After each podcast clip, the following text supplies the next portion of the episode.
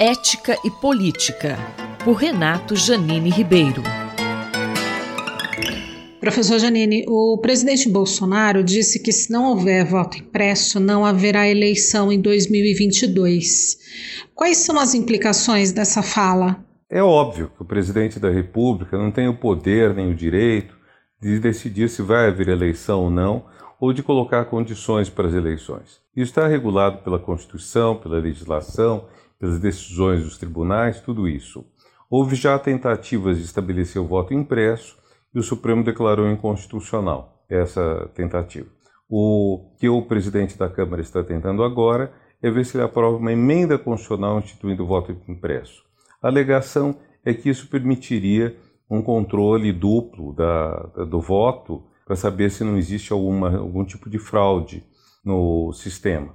Eu entendo que é muito difícil haver fraude, porque quando a gente olha os resultados das eleições, desde que temos a urna eletrônica, 30 anos, eh, nunca aconteceu de um lado fazer vitória total, ou, aliás, o mais próximo de uma vitória total de um lado foi com o Bolsonaro e os governadores que ele elegeu. Quer dizer, nas eleições de 2018, vários candidatos, alguns totais desconhecidos, como o governador Witzel, do Rio de Janeiro, foram eleitos na onda bolsonarista. Então, se houve uma vez em que o sistema falou de uma forma bastante convergente, foi dessa vez. O que eu estou dizendo é, se você fizesse fraude, por que, que ia haver fraude para eleger Lula e Dilma presidente da República e governadores dos principais estados de oposição? Por que a fraude não seria total, então, para uh, favorecer o PT na União e nos principais estados? Ou em 94, 98, quando Fernando Henrique foi eleito?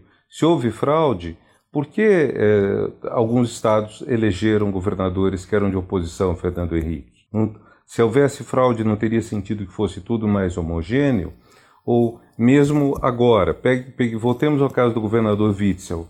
Witzel é, não tinha praticamente intenção de voto a favor dele.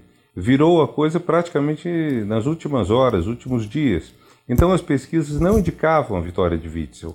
Então, se houvesse intenção de sabotar nomes de direita ou extrema-direita, não teria sentido, não teria sido um brinquedo de criança evitar a vitória de Witzel. Então, justamente quando a gente vê resultados que não interessam a uma suposta fraude, que não interessam a suposta manipulação, a gente conclui que não houve fraude, não deve ter havido fraude.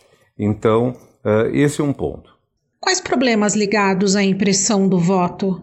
O que eu acho problemático no, no voto impresso, além de que não é constitucional, além de que temos bastante experiência do voto eletrônico e não tivemos nenhuma fraude constatada em relação a ele, é que eu acredito que exista uma certa ideia de tumultuar as eleições. Você veja, em princípio, uh, o que aconteceria seria a pessoa vota uh, eletronicamente, aí aparece um papel impresso na frente dela, mas que ela não toca, e ela confere o papel impresso e aí ele é picado. Seria assim para a pessoa não poder levar o papel impresso como comprovante de voto para provar ao coronel, ao, ao, corrupto, o corruptor, na verdade, que ela votou como tinha combinado.